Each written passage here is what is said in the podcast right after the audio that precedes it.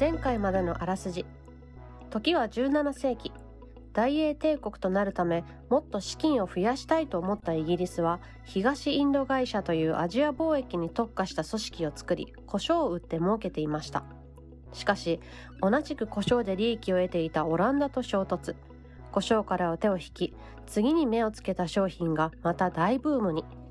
今につながるイギリスを作った商品とは一体何だったのでしょうか？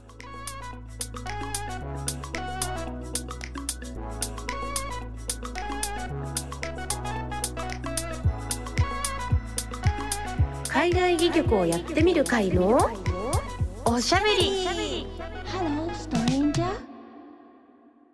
香辛料から手を引かざるを得なくなったイギリスは、今度拠点をインドに移します。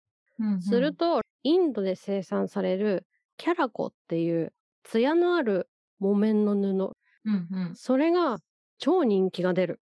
ほキャラコ熱って言われるぐらいすごい売れる。売れまくる。ええう。うん。なんか安い上に軽くて洗濯も容易。で、東洋ならではの模様がすごくいいわって、イギリスの大衆に受け入れられたんだって。ちょっと今、検索してみてもいい？どんなやつか。うんん。なんか白い生地がいっぱい出てくるけど。あ模様でもこれにさ、模様だから、プリントするんじゃない？プリントしたやつも出てくるよ。あ、出てきた。当時、あれかは知らんけどね。うんうんうん。なんかさ、思ったよりさ、普通の面じゃない？そうそう、ねそうなの。でも今から見たら普通ってだけかな。当時からしたら、ああ、そうか。薄くて艶がある、目の摘んだ白木綿地。だそれが今の私たちの知ってるきっと木綿だから、木綿というか、うん綿織物？うん。だって当時ってさ、どんなんだったの？むしろそねの前は。キャラコが愛されたということは、いやでもさ、麺がない時代に麺出てきたらめっちゃ便利って思いそうじゃない？確ねかに。洗えるわ、簡単にってなるよね。なんか、そう簡だよね。単に洗えて簡単に干せるわ、みたいな。簡単に乾くわ、みたいになりそうだよね。イギリスとかってそういえばさ、あれだな、羊毛業とかさ、そういうでしょ？毛とかなんかね。うんうんやっぱりあれだ、それより前は、毛織物だ。羊毛を、こう、なんか、あの、ほら、糸、何？あの、わかる？羊毛をこういうふうに回して、そうそうそう、こう糸に伸ばして、紡いで、そうそうそう。だから、毛織物だったんだ、それより前は。それは洗えないし。そりゃすぐ乾かないわ。そうだよね。重いしさ、大変だったね、そりゃ。キャラコとはインド綿布を輸出していたカリカット港、カリカット港が生って呼ばれるようになったものです。えキャリカットみたいなことか。キャラッコみたいな。とね、ハンカチーフ、旅、うんエプロン、えー婦人、子供服などや、幅が広いものはシーツ時に使われるものが多いって書いてあるから、ーへーじゃあ今では当たり前だけど、当時はすごかっただろうな。うーん、本当だね。すごい、画期的だろうね。な私たちがポリエステルの生地とかをこう見て、いや、麺よりよく乾くじゃんみたいになる。うーん。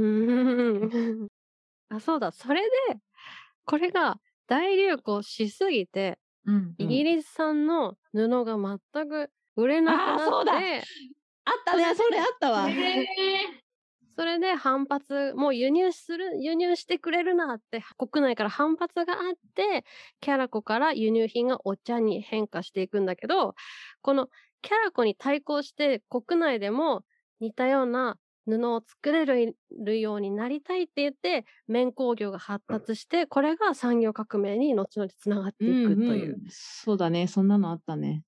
そんなつながりが、すごいな。で、そんでお茶に、じゃあお茶にしますって言って中国から輸入してヨーロッパでさばくっていうことになっていって、で、これが後々アヘン戦争につながって、うん香港獲得につながっていくという、ええこれはまた後で説明します。大変。いろんなことがあるね。もう私、この回の、まあ、初日からなるべくメモれるものをメモってきてるんです、最近。うんあの、ノートにね。うん。でもなんか、やっぱ過去の話は割と単純だったからうんうん追いつくんですけど、うんやっぱ時代が進むむにつれて、いろんなものがいろんなところに影響していく、そのあ影響がもう、こう、枝分かれがすごくーて、マジでメモりきれなくて、今もうメモるのやめようか、すごい悩んでる。そうなんだよいやなんね。何付き合いの幅がさ、広がれば広がるほどさ、影響力でいろんなとこにこう出ていくじゃん。うんだからなんか、そういうのが、やっぱ時代が進むと同時にあるんだなって、なんかすごい思うね。ハローストレンジャー海外戯曲をやってみる会のおしゃべり。でこの頃から、えっと、紅茶にお砂糖を入れる習慣ができたんだってでへえ。で中国からさ仕入れた時は緑茶なんだよね。でそれがうんうんうん。船で運ばれるうちにウーロン茶に変わってまた時が経って紅茶に変わってイギリスに着同じってこと？く頃にはうん紅茶になってるっていう。だからイギリスでは紅茶が飲まれるようになったっていう。へえ、同じものってことか。そうそうそう。同じ葉っぱなのにってこと？そうそうそうそう。なんだ。今でもさ、イギリスはやっぱり輸入してんのかね、お茶は。うだってさ、これさ、中国の話だけど、その後さ、インドとかで作るでしょ？紅茶って。リプトンととかそうじゃん。ああそうだ。っそうでしょ？紅茶は自国で多分作ってないはず、わかんない。作ってるかもしれないけど、あイギリスはほんとほとんど作ってなくて輸入したものをブレンドして独自の味を作ってる。ブレンドティー世界一なんだってそうなんだ。あれだったね。うん。オーストラリアの人もお茶飲んでたなって思って、あの、オーストラリアの人の一日の食事みたいな話したじゃん、前に。そうだね。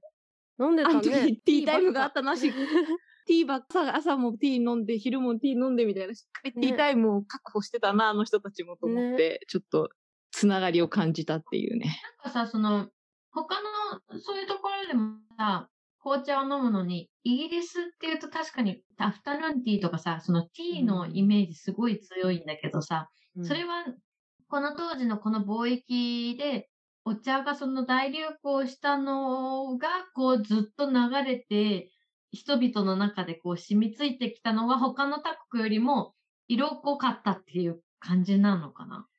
オーストラリアについて言えば、まず本国イギリスでお茶が大流行して、で、生活の中にティータイムっていうのが生まれて、その生活習慣をオーストラリアが輸入したというか、オーストラリアに伝わっていったみたいな形かだったね。なるほどだって、配給制なんだよね。食べ物とかが当時、その一番最初は配給制だったの。で、なんか、いいろいろ小麦とかさ、バターとか肉とかが配給されるんだけど、ある時から突然紅茶も配給されるようになってきて、へそう、紅茶と一緒に砂糖も配給されるようになったりとかうんして、すごくイギリスの歴史の流れとすごく連動しているなっていうのをね、そのオーストラリアの話した時にも思ったけど、あ、うんここかここかって今話聞いてちょっと思った。本国で今流行って、てその後オーストラリアに行くっていう流流れそうそうそう。なるほど。でもあんなにアフタヌーンティーがうんううんん。流行った理由はなんだろうね。相当やっぱりお茶が大流行したってことなのかな。もうなんか、性にあったのかな、イギリス 人の。でも結局さ、でも最初にさ、これ飲んでさ、美味しいわとか言ってたのは絶対働いてない人たちでしょきっと。そう労働者じゃない人たちでしょ、うん多分。で、その後、は労働者たちのところにも行ったとは思うけど、一番最初は、ね、きっと上流階級がの文化じゃない？でもなんかさ、で結構さ、この当時の、それこそフランスの文化とかさ、近くの隣国とかで流行ってる流行り物とかを取り入れて、国内で流行るみたいなのはあったから、よくね、ファッションのさ、本とかあるじゃん。なんか流行った。とかもフランスの流行りの形とか、ね、それが今度植民地広がっていくと今度アメリカにまでそれがこう行ったりとかして。結構この辺のその流行りなんじゃない？私たちがクリスピードーナツはみたいな、スタバスタバみたいな言ってるのと一緒なんじゃないのわかんないけど。